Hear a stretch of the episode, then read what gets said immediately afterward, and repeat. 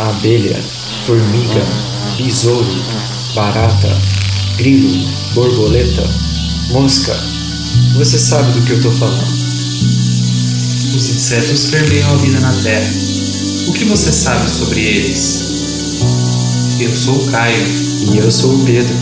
Você está escutando O zumbido do mosquito, o canto da cigarra. a pulga atrás da orelha.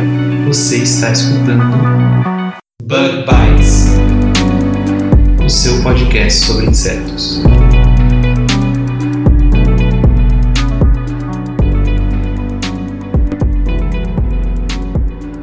Estamos começando mais um Bug Bites, falando aqui diretamente da toca do Besouro Studios. E aí, pessoal?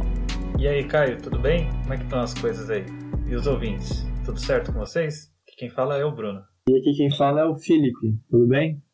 Bom, pessoal, hoje a gente está fazendo um, um novo bloco, mas na realidade não é um novo bloco, né, Felipe? Como que é essa história aí? É, aqui é, tá gravando hoje mais um giro de notícias. É, fazia um tempinho que a gente já não, gra- não gravava, né, esse, esse quadro aqui no podcast. E aí tem alguma, algumas notícias legais recentemente e a gente resolveu compartilhar com, com os ouvintes aqui essas notícias do mundo entomológico. É isso aí. Mas antes disso, a gente precisa lembrar os nossos ouvintes eles curtirem a gente em todas as redes sociais, seguirem o nosso pessoal aí no, no, no Twitter, no Instagram, no Facebook. O Bruno vocês não precisam seguir, tá? Porque ele já tem seguidor demais, tá dando muito trabalho. Ele tá. A, a esposa dele tá reclamando que ele tá perdendo muito tempo na internet, tá, gente? Então ele não precisa seguir. Sigam É direto o Bug Bites, tá? E lembrar também que a gente também tá no YouTube, no LinkedIn. Lembrar de passar esse link aí pros seus colegas, pro pessoal do laboratório, pro teu professor, pra galera toda aí que, que vocês sabem que gosta de insetos. É isso aí, pessoal. Lembrando que o Bug Bites está presente aí em quase todas as redes sociais aí de maior sucesso. Vocês vão achar o perfil do Bug Bites por lá. E se você tiver alguma sugestão ou alguma mensagem para mandar pra gente do Bug Bites, é, a gente gosta bastante de ouvir o feedback do- dos ouvintes. Então, acho que, acho que a melhor maneira de contactar a gente é pelo Instagram e Facebook, né? A equipe gosta bastante de, de ouvir. A gente compartilha no grupo da produção, a gente fica bem feliz de, de ouvir o feedback, o que, que os ouvintes estão Uhum. achando.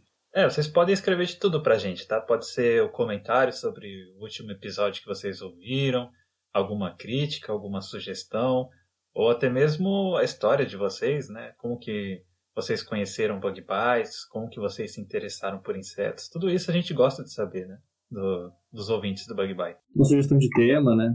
Também. E eu acho que uma das coisas que a gente mais gosta de receber no Bug Bites é quando alguém compartilha na história. Principalmente um episódio que não é o episódio mais atual, né? A gente fica bem feliz de ver que o pessoal tá voltando atrás, tá encontrando um episódio ou outro e tá escutando o que a gente tem pra falar, né? Vamos lá pro nosso episódio então, turma? Vamos lá.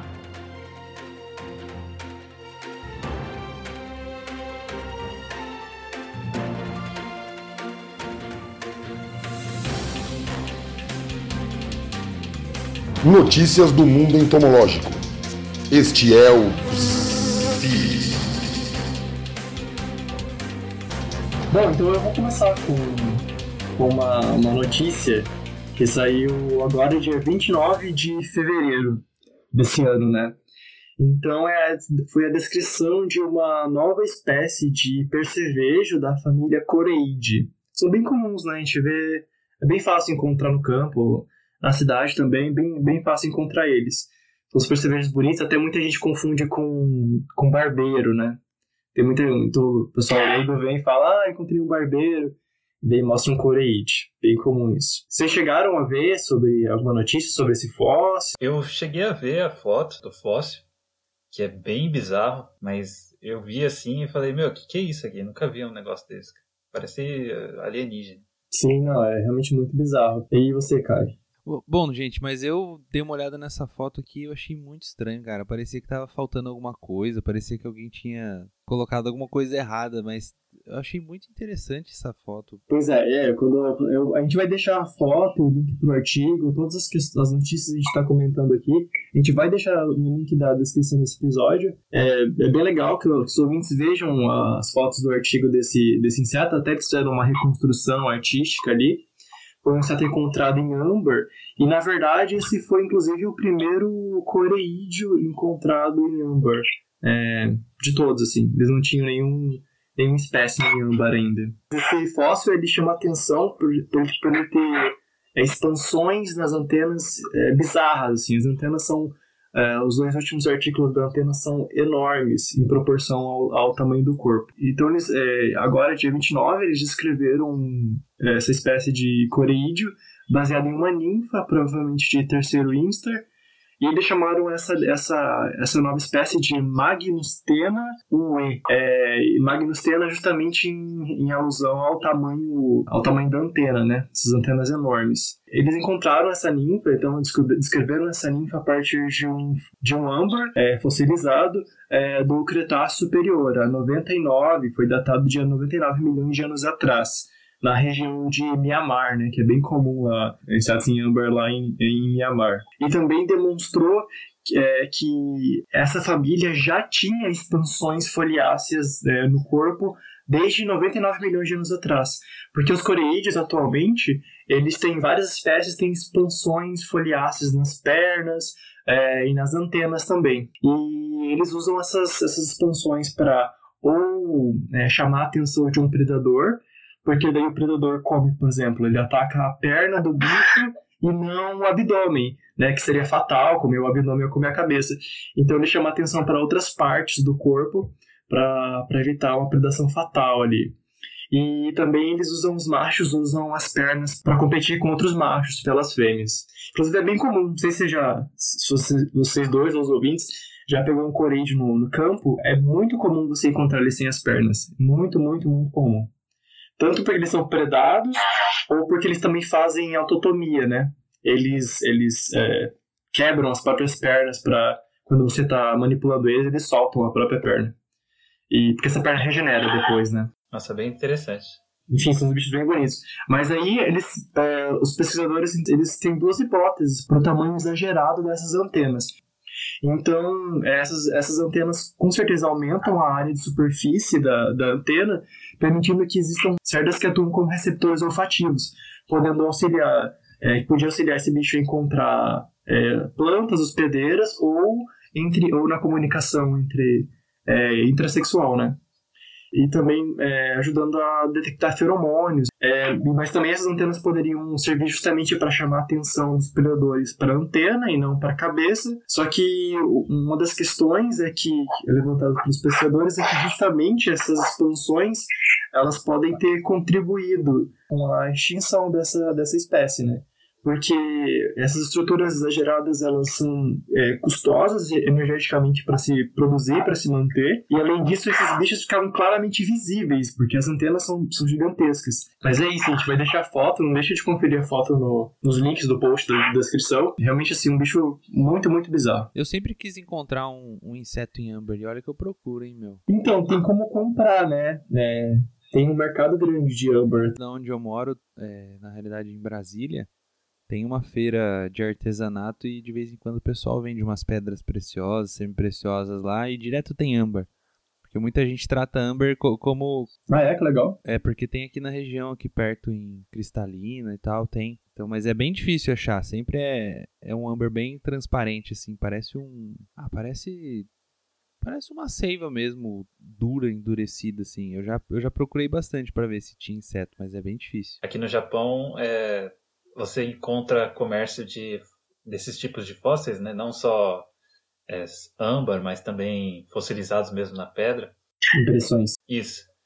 Em museus, né? Então, alguns museus de história natural daqui, quando não se trata de um fóssil que não tenha lá muita relevância científica, né? E que possa ser comercializado, porque, enfim, muitos, é, do mesmo jeito que nós temos muitos animais comuns na, na fauna atual. Antigamente também nós tínhamos aí animais que eram extremamente comuns e os fósseis deles são bastante comuns, né?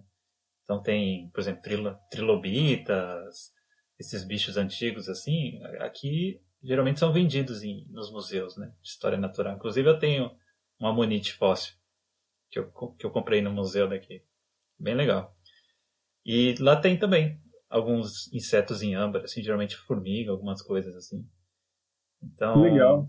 Por um lado, é questionável quando você não tem como validar o espécime, né? Não, não, não sabe se aquele espécime tem alguma importância científica, né? Porque aí é conhecimento científico que está sendo perdido, né? De repente é uma espécie de valor importante para a ciência, né? E que está sendo perdida porque está no mercado negro, né?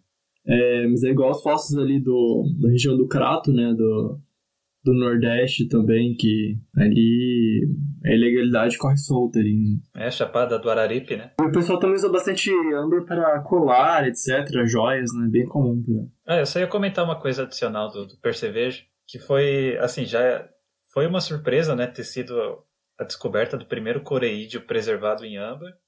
E o mais legal disso é você ter nessa descoberta uma descoberta de uma antena tão diferenciada, né?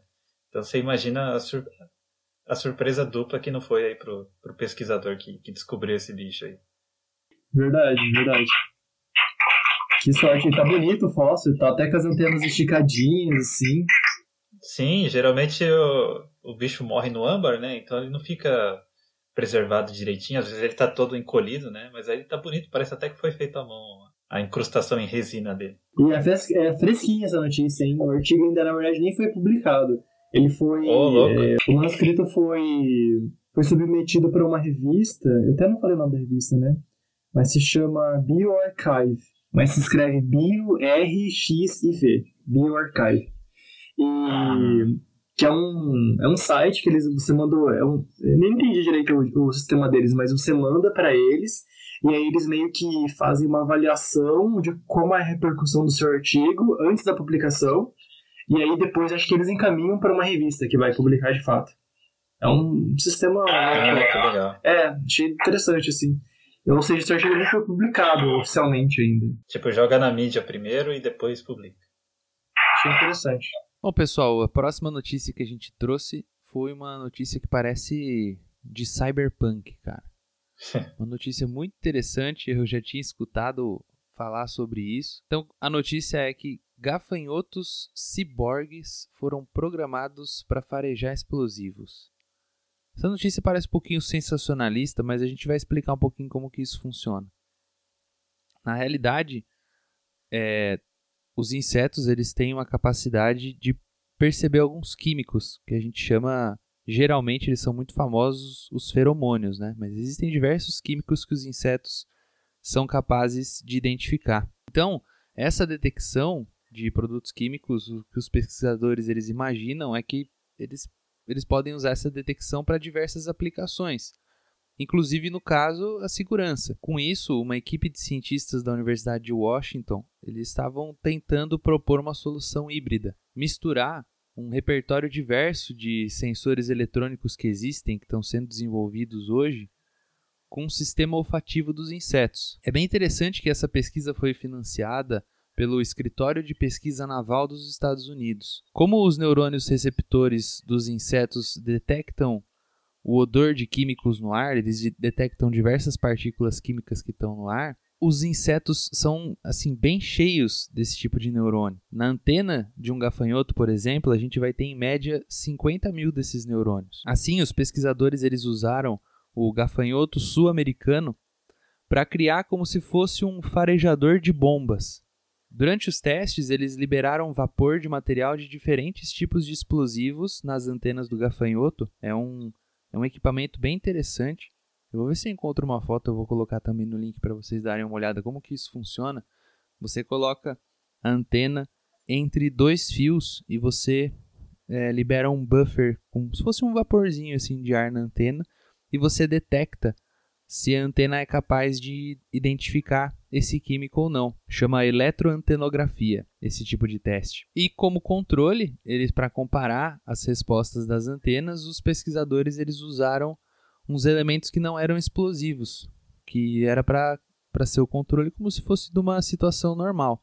Eles fizeram uma verdadeira cirurgia de cyberpunk nos gafanhotos, né? Eles implantaram eletrodos nos lobos antenais dos gafanhotos. E aí, os pesquisadores conseguiram identificar diversos grupos de neurônios que ficaram ativos quando os gafanhotos foram as antenas dos gafanhotos foram expostas aos elementos que são geralmente utilizados em explosivos. Ou seja, eles conseguiram identificar diferenças entre esses vaporzinhos que foram colocados ali. Duas coisas. A primeira é que esse artigo, inclusive, tem as fotos, Caio, no, no artigo original aqui, do, desses, desses equipamentos, né, instalados no cérebro do, no cérebro do, dos lobos antenares do bicho. Foi publicado na mesma revista do, do, do fóssil do coreídeo anterior, que é a BioArchive. Olha só. É, direto tem notícias que a NASA também tem bastante interesse em em pesquisar insetos, né? Pesquisar biomecânica, é, para ter inspiração, né? A robótica também, a robótica também utiliza bastante insetos para como inspiração, que é biomimicry. Bio, biomimética em português, né? É, porque já tem toda a dificuldade, né, de você fazer um sensor funcional e que seja leve também, né, pra, a ponto de não incomodar o inseto. Mas aí a questão é você implantar essa mochilinha aí na, nas costas do, do gafanhoto, ele pular, voar embora e não trazer as respostas aí que, que a gente quer. Sim, exatamente. É, é, como eu falei, né? Se a gente vai olhar um equipamento desse de, de fazer eletroantenografia, são equipamentos imensos, gigantes, pesados, sabe? Uhum. Então isso também é legal, a gente vê como que em pouco tempo se consegue fazer estruturas cada vez menores e eficientes, né? Eu estava olhando aqui também no artigo que eles tiveram, às vezes, efeitos de até 80%. Então, assim, é, é um número bem grande. Parece que 80% não é 100%, não é uma coisa bem grande, mas 80% já é um número bem promissor, Sim. né? Exato. Interessante. Já pensou, gente, se um dia, quando a gente estiver indo pro aeroporto, o Bruno vai pegar um voo para voltar aqui pro Brasil, Hum. ao invés dele ter cachorros com a, com a polícia, a polícia vai ter uma caixinha assim cheia de gafanhotos. Já ser pensou? legal, hein? Bem cyberpunk, uns gafanhotos cyborg. Nossa. Bem Black Mirror, daquele episódio da, das abelhas, polinesianas. É, tem. é, Pelo menos na, na ficção a gente escuta bastante, às vezes, de insetos é, robóticos, assim, também usados como forma de espionagem, né? Então você imagina no futuro também, né? Quem sabe isso não seja uma possibilidade. Uma realidade, né? Né? Micro insetos espiões controlados por controle remoto, já pensou? Mas se, o- se o Bug Bites continuar para as próximas gerações aí, as- a- os, os nossos descendentes continuarem com, com o Bug Bites, eles anunciam essa notícia no, no giro de notícias daqui a 100 anos. É, Exatamente. Você já pensou? Invadir ser um, legal, hein? Já... invadir um departamento lá do, do Pentágono lá com uma mosquinha espiã implantada com, com microfone e tudo. É, nunca se sabe, né? Esse, esse, esse ia ser o verdadeiro bug, hein? Ó, Ia, ia. Ó. Bom, a próxima notícia é uma notícia que, pelo menos no Twitter, eu vi que bastante gente comentou, porque deu uma, uma boa repercussão lá. É, principalmente o pessoal que segue o, o Observações Naturalistas começou a discutir bastante nessa questão. Que foi o seguinte: a Receita Federal, lá de São Paulo, apreendeu né, na madrugada do sábado, do dia 29 de fevereiro deste ano de 2020, lá no Aeroporto Internacional de Guarulhos, um japonês que estava tentando embarcar no aeroporto com 99 besouros ah, dentro da bagagem dele, né? não era o Bruno. E não era eu. Não era o Bruno. Não era. tem, a- tem até o, o fiscal do Ibama lá no, no Twitter, né? Que é um perfil bem conhecido, né? De um, de um funcionário do Ibama. E ele postou essa notícia até brincando, né? Acabei com a festa do Observações Naturalistas. Eu falei, não, não era eu, não. O pessoal, começou a, sacanagem. o pessoal começou a achar que era eu lá. Aí depois, não, não, gente, não era, não, não era o Bruno, não. Foi só brincadeira. Mas é porque a gente, a gente, a gente, tá, a gente tá sempre brincando lá, né? Mas teve umas pessoas lá que, que acreditaram. Nossa, o Observações Naturalistas, eu até seguia esse cara, não sei o quê. Eu falei, não, não, não é eu, não. não é eu, não, gente. Não é eu, não. Só brincadeira. É. Nossa, mas assim, é, esse cara tava levando, né? Esse japonês estava levando esses besouros na mala tem, e vivos, né? E pelo que eu vi das fotos, são espécies da, da região amazônica, né? Ele foi pego em São Paulo com esses besouros na mata, mas os besouros ali eram besouros da, da região amazônica. Então lá tinha besouro Hércules, né? Dinastis Hércules, tinha outros besouros rinocerontes do, do gênero Megasoma, que são espécies de, de ambiente amazônico, né? E ele estava tentando, tentando viajar para Tailândia, né? Para a região de para Bangkok, né? E o que ele disse em defesa dele é que ele colecionava besouros, né? E que por isso que ele estava tentando levar para lá. Porque, enfim, aqui na Ásia, é, não só aqui no Japão, né? Mas vários países daqui da Ásia, o pessoal cria esses besouros, né? Faz, é, promove a terrinha de besouro, né? enfim. Besouro aqui é, é um item de valor muito grande, né? Que às vezes pode valer aí umas fortunas. E só uma coisa, não sei, é, acho que não é coincidência, né? Mas todas as notícias que eu, que eu vi sobre esse, esse assunto, para a gente complementar a notícia, todos eles eram, eram japoneses que estavam traficando insetos. Tipo, nunca era de outro, de outro país, é. sempre era algum japonês. Tem, acontece bastante na, na Europa também, que na Europa também tem bastante criadores, mas a, a febre mesmo é, é, asiática, né? Principalmente aqui no Japão, que é um, um, país que tem muita gente interessada em insetos e que infelizmente, né, recorrem né, a isso, né, para conseguir ó, alguns exemplares, né? Sim. E os pontos de coletas principais no mundo é, é acho que os dois principais é, é o Equador. Tem muita gente que vai para o Equador para coletar inseto ilegalmente e a nossa Amazônia, né? No, no Brasil aqui. É, a nossa porção da Amazônia. E o pessoal. Porque é difícil, né? Sim, extremamente complicado ter uma legislação em cima disso. Legislação existe, só que é difícil ter o controle, a fiscalização mesmo, né?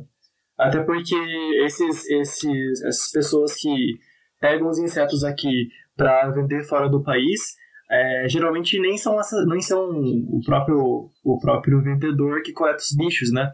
Eles costumam empregar é, comunidades locais, etc. É, e às vezes paga assim centavos, né? Bicho é quase nada praticamente para essas pessoas coletarem, né? eles é, pegam os insetos e aí vendem por valores absurdos, como, como o Bruno comentou. Exato. O Caio, você lembra, Caio, da, da entrevista que você fez com com o professor Simval lá no, no museu da Exalc? Sim, claro, tem até um vídeo lá no YouTube que a gente fez super legal, turma adora, o, o vídeo tá lá no nosso canal. É, então, lá, lá ele comenta que uma vez teve uma apreensão na, na Amazônia também, de gente tentando levar para o Japão, é, vários besouros Hércules também presos em, em, potinhos, né? Então você vê que é uma coisa que já é recorrente já de acontecer no Brasil, infelizmente, né? Porque assim esses besouros é, eles podem ser reproduzidos em cativeiro, né? Inclusive aqui no Japão isso acontece bastante, é muito criado em cativeiro esses besouros. Então é possível você fazer uma, uma manutenção sustentável né, em cativeiro desses bichos, mas infelizmente como eles valem muito, né, são bichos muito cobiçados, tem gente que ainda vem aqui na Amazônia para aqui não, né? Aí na Amazônia para coletar esses bichos e é uma pena, né, que esse tipo de coisa aconteça. Sim, eu fico pensando em uns ovos de bicho-pau. Ali, o ovo de bicho-pau é uma semente, mesmo que você seja pego ali, se o cara, não, se o cara da fiscalização é, não, não manjar muito, ele pode até duvidar que, que talvez seja até uma semente, dependendo do, do ovo do bicho-pau, né? Eu acho que não pega, não. Então, eu também acho que não pega. Então, assim, e eu, eu, sei que o, o pessoal no grupo de Facebook, essas coisas, a comunidade de criadores de bicho-pau, eles conversam bastante entre eles, assim. E isso rola muito de, de pessoa mandar espécie de um país para outro, para pessoas que é, mais criam em casa, né? Não é muito comércio, assim. Uhum. Mas é bem comum isso, porque o ovo de bicho-pau é, um, é uma casquinha dura, uma sementinha. E né, você bota no bolso e é impossível ter uma fiscalização desse tipo de coisa também. Pode falar até que é um. põe num, num vidrinho de tempero, passa como pimenta do reino, fácil, né? Eu queria deixar bem claro aqui pra, pra Polícia Federal que eu não tenho nada a ver com isso, tá, polícia? Por favor, tá? Quem tá, quem tá ensinando técnicas de, de contrabando são eles, tá? Eu, eu não tô fazendo parte disso. Só queria deixar isso bem claro, senhor juiz. É, o fiscal do Ibama vai me marcar de novo lá. Vai te marcar de novo ou vai te cancelar. Exato. Não, mas é, é só pra. Mas é, mas é, não, mas é verdade, é verdade. É muito parecido com uma sementinha, parece uma, uma pimentinha do reino. Os ovos do, do bicho-pau são bem, bem difíceis de, de diferenciar um do outro. Isso é até uma coisa que geralmente a gente fazia no laboratório quando a gente estava criando bicho-pau, que o, o bicho-pau fazia cocôzinho e às vezes ele também colocava o ovo. E a gente não conseguia diferenciar. Então a gente deixava o cocô dele lá. Nossa. A gente, na realidade, ou deixava o cocô ou separava o cocôzinho e colocava dentro de outra gaiolinha. E ficava esperando para ver se ia nascer alguma coisa ou se era só cocô. Nossa. que é muito difícil de, de, de identificar. Caramba. Então, assim, toda vez, todo dia a gente ia lá, coletava e deixava na gaiolinha. Às vezes saía um bichinho, às vezes não. Não, e também tem que pensar que com a internet, né, é muito comum a gente encontrar insights como o eBay, é, a venda desse, desses insetos, é bem, bem comum. E fica difícil, às vezes. Tem, tem, é importante lembrar que tem pessoas é, registradas, né, tem vendedores é, que trabalham na, na legalidade, vendem tudo certinho, esses insetos, é, com rastreio de origem, de criadores, etc. Só que na internet às vezes fica muito difícil, né? é, é, se certificar de que vem de uma vem de uma criação mesmo, né? Um bicho tirado da natureza. Então, difícil, sim. Exato. É, nesse mês também a National Geographic publicou né, uma outra matéria falando sobre casos semelhantes né, de tráfico, só que envolvendo uma outra espécie de besouro, né, que é endêmica lá da Bolívia, que é o besouro satanás. Né? Por incrível que pareça, satanás está em extinção. Por lá. pelo, menos, pelo, menos, pelo menos na Bolívia, satanás está em extinção, né? o besouro satanás que é o Dinastia Satanás, ele é da mesma, do mesmo gênero né, do, do besouro Hércules, só que é uma espécie que é endêmica da, de uma área de florestas lá da Bolívia e que está sendo afetada por plantações de coca. Né? O pessoal lá está desmatando geral a área que esse besouro vive. E ele é um besouro também muito cobiçado né, por, por criadores, né, principalmente aqui na Ásia. Eu, inclusive, já vi esse besouro sendo vendido aqui no, no Japão. Mas eh, os que eu vi aqui eram de criadores mesmo, né, que conseguem manter a espécie em cativeiro. Mas aí a, a National Geographic também acompanhou, né, a ação, né, de um de um desses traficantes, né, que diz pegar alguns besouros, né, e mandar para para clientes dele no, no Japão. Então, assim, acontece bastante mesmo. O Japão aí tá, tá envolvido em vários casos semelhantes. E é uma pena, né, porque esses traficantes geralmente eles sabem que as leis desses países são frouxas, né? Então, que nem o caso desse japonês que foi pego no, no aeroporto, é, ele só assinou ali um termo circunstanciado, né, que é quase que praticamente um boletim de ocorrência e foi liberado. Né? Então, para essa gente, o crime compensa, porque eles vendem esses insetos aí a preços absurdos, né, lá fora. E para eles vale a pena vir aqui, correr esse risco, porque às vezes pagam uma multa que nem é tão alta assim, e para eles compensa. Porque o que eles ganham de lucro compensa o risco, né, de pagar uma multa, ser pego, essas coisas. E por isso que é tão difícil frear esse, esse tipo de mercado, né? Esse tráfico ilegal. E também fica difícil porque, apesar dos, de, das espécies de insetos, os insetos em geral serem bastante abundantes, tem, obviamente, espécies que estão ameaçadas de extinção, é, em risco de extinção, e só que muitas delas a gente nem sabe, porque é difícil, é, é bem comple- complexo o, o estudo de para enquadrar as espécies de insetos como uma categoria de ameaça de, é, de extinção, porque pelo tamanho das populações, etc. Então fica, fica um pouquinho mais complicado, tanto que tem muito, muito praticamente não existe inseto na, nas listas de de fauna ameaçada, né? O que existe são, são animais de caverna, etc. Que aí é, é mais relativamente mais fácil de, de se enquadrar numa categoria. E eu estava até olhando no, no CITES, que é a Convenção Internacional de, de Comércio de, de Espécies da Fauna e Flora Ameaçadas de Extinção, e lá só tem é, borboletas, mariposas e besouros, é, acho que os lucanídeos tem. Uhum. E só. É. Mas não necessariamente são os únicos bichos, né, que, que sofrem Não. com o tráfico e, e com uma ameaça de extinção. Sim, e, va- e vale lembrar também que tem muito inseto que, que já tá em extinção ou tá em ameaça e a gente nem sabe porque a gente nem conhece, né? Exato. O- Os insetos são os mais diversos no mundo e, e são, inclusive, os que a gente menos sabe que existem, né? Eu lembro que eu li uma vez que tinha uma, uma projeção de que talvez a gente não conhecesse ainda nem 60% dos insetos que existem. Então, tem Uhum. muita coisa que se vai e a gente nem fica sabendo. Tem, por exemplo, é, inseto de solo, inseto, ácaro, assim, bichinhos de solo que a gente extingue eles e a gente nem soube que eles existiam, né? Só Sim. pelo fato deles terem ficado no solo. Sim. Tem o caso do, do Fritz Plaumann, né? Que ele foi um pesquisador de insetos lá do sul do Brasil. Acho que até vale um dia a gente fazer um- uma série naturalista sobre ele. E assim, ele coletava os insetos ali da, da região dele, onde ele vivia, no sul do Brasil, e fez uma coleção entomológica muito grande, assim, né? Alguns dos insetos que ele coletou lá, a gente só sabe que existe porque só existiu na, naquela região por causa da coleção dele. Porque toda a região ali foi, foi devastada, assim, sabe? Algumas espécies já nem existem mais, já estão extintas. Então, assim, na época, ele era visto como, tipo, um, um biopirata, assim, sabe? Um caçador de insetos, assim. Ele chegou até a ser perseguido pelo antigo IBAMA, né? Que na época não existia IBAMA ainda, era uma outra, um outro órgão fiscalizador. Porque, tipo, ah, esse cara aí tá pegando os insetos, matando, assim, sabe? Tinha uma, uma visão bem é, preconceituosa, assim, sabe, do trabalho de, de naturalista, assim.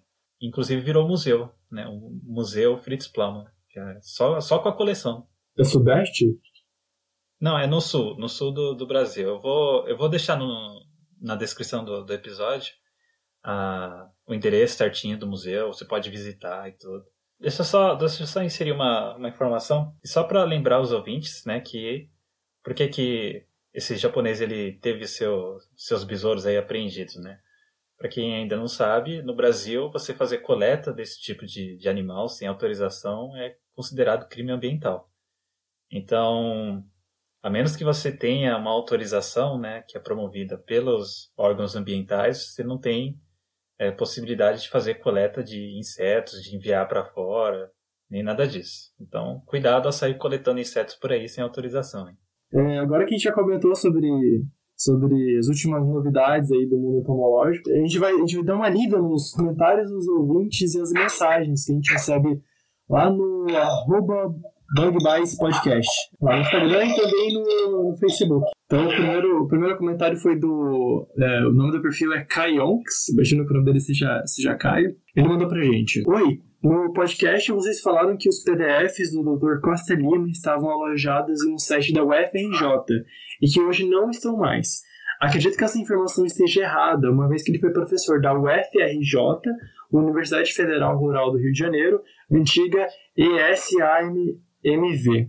E realmente, é, realmente é, ele tá certo. É, eu me equivoquei enquanto eu tava falando no episódio.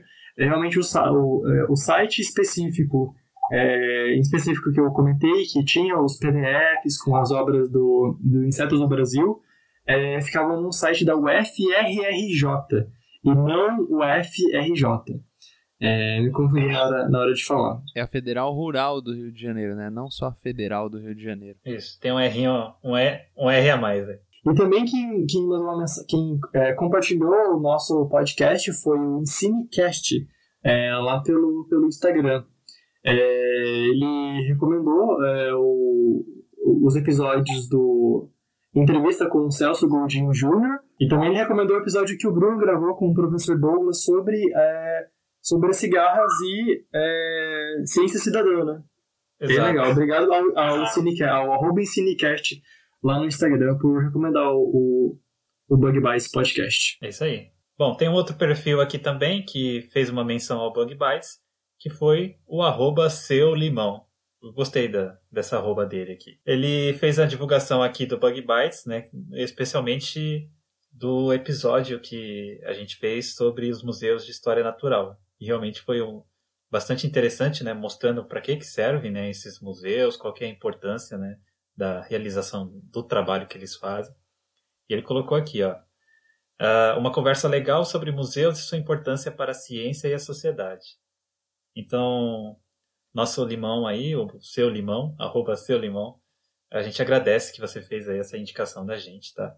E muito legal saber que você acompanhou e que gostou do episódio. E assistam, assistam ou escutem, né, esse episódio, que vale a pena.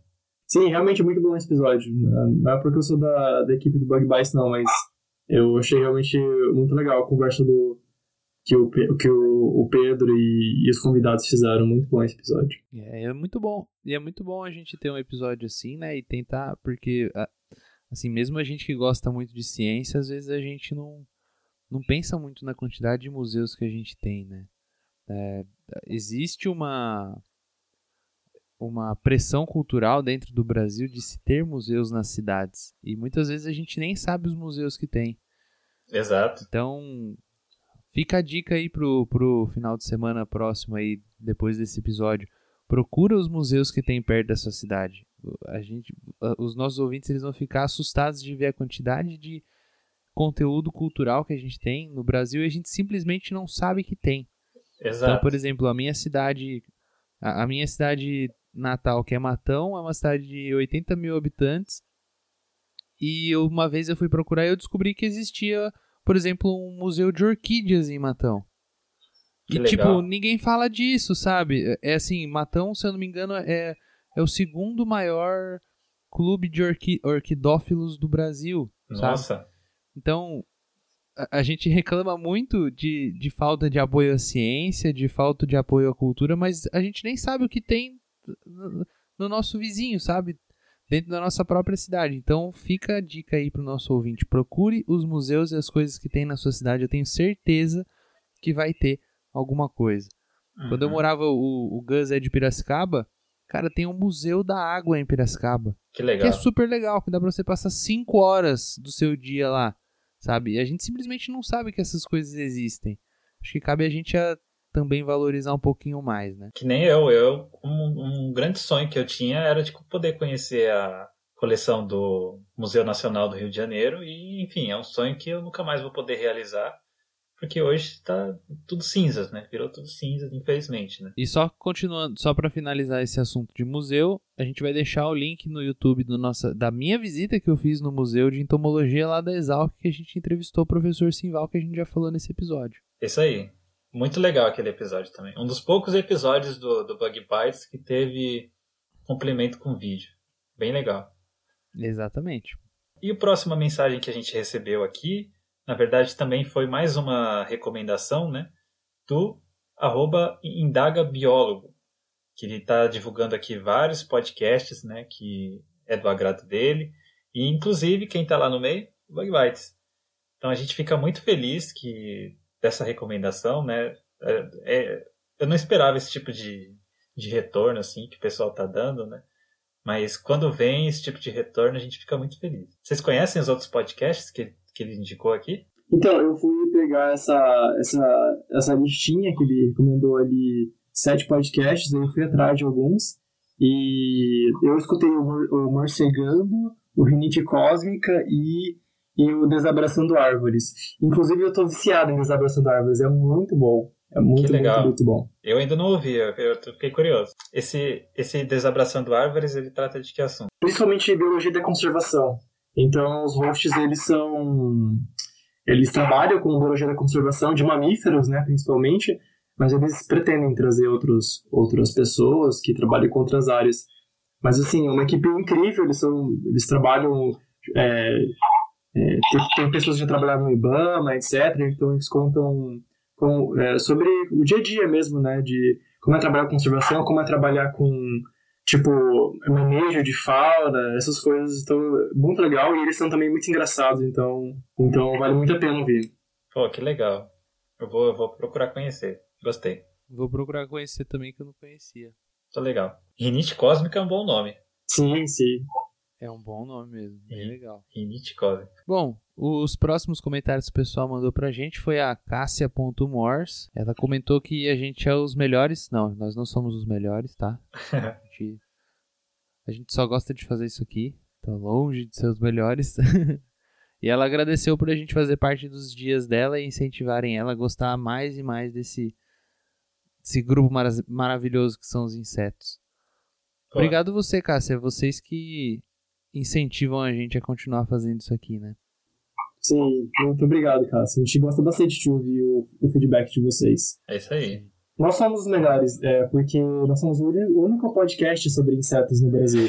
Então, dentre os podcasts de entomologia brasileiro, nós somos os melhores de fato. Então, é, acho, que, você, é, acho que a gente pode nos poupar da modéstia nesse caso, né? Bom, e mais um que eu queria comentar aqui era um, um, um compartilhamento que o Jardson.v fez, recomendando o nosso episódio de percevejos na cultura da soja. E aí eu já queria deixar aqui uma promessa que eu prometo que esse ano a gente vai vir com mais conteúdo de manejo integrado de pragas. Eu já conversei com a Gabi, que também trabalha bastante com manejo integrado igual eu, e a gente vai trazer mais mais conteúdos sobre insetos, sobre pragas, sobre agronomia. Tô prometendo, hein? É isso aí. Quero só ver, hein? A gente vai cobrar. Pode cobrar. Aí sim, ó. Você que é ouvinte aí, ó, fica de olho. Pode cobrar, o Caio e a Gabi por isso. Fiquem de olho, ó. Pode cobrar. Levanta a hashtag. Quero MIP no Bug Bite. Senão vou. Senão vocês vão. O pessoal vai cancelar vocês dois. Eu já tô praticamente cancelado. Né?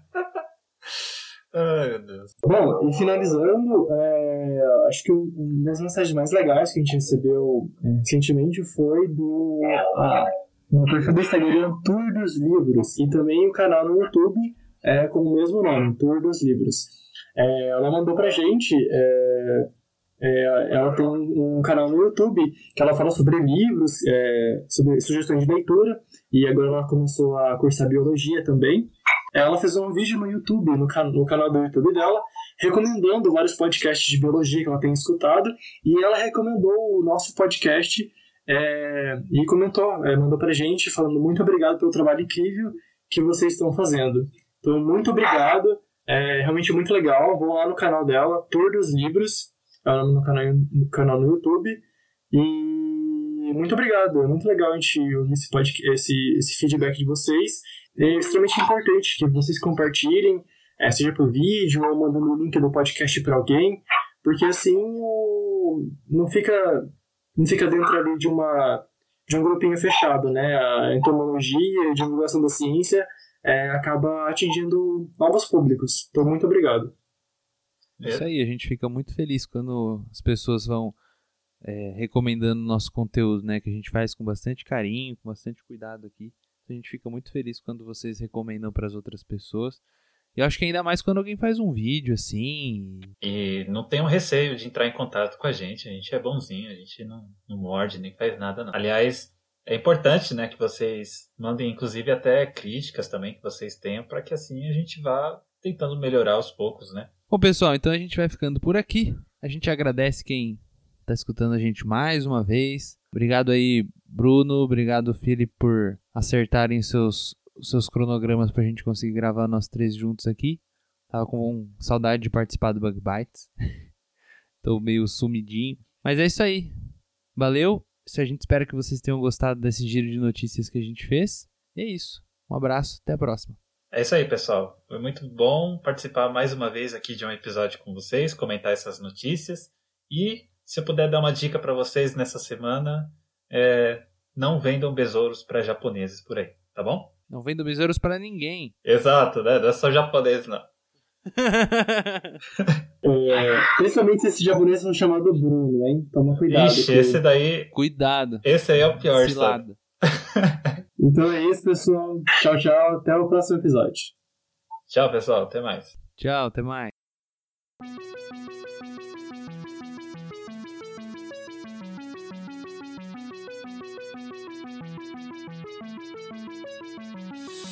O Bug Bites é um projeto de divulgação científica relacionado aos insetos e à entomologia. Nosso conteúdo é produzido por especialistas da área e de acesso gratuito nas mais diferentes plataformas. O apoio de nossos ouvintes é muito importante. Se você gosta do nosso conteúdo, considere apoiar esse projeto. A partir de R$ reais mensais, você pode apoiar o Bug Bites na plataforma Padrim. O link está na descrição do episódio.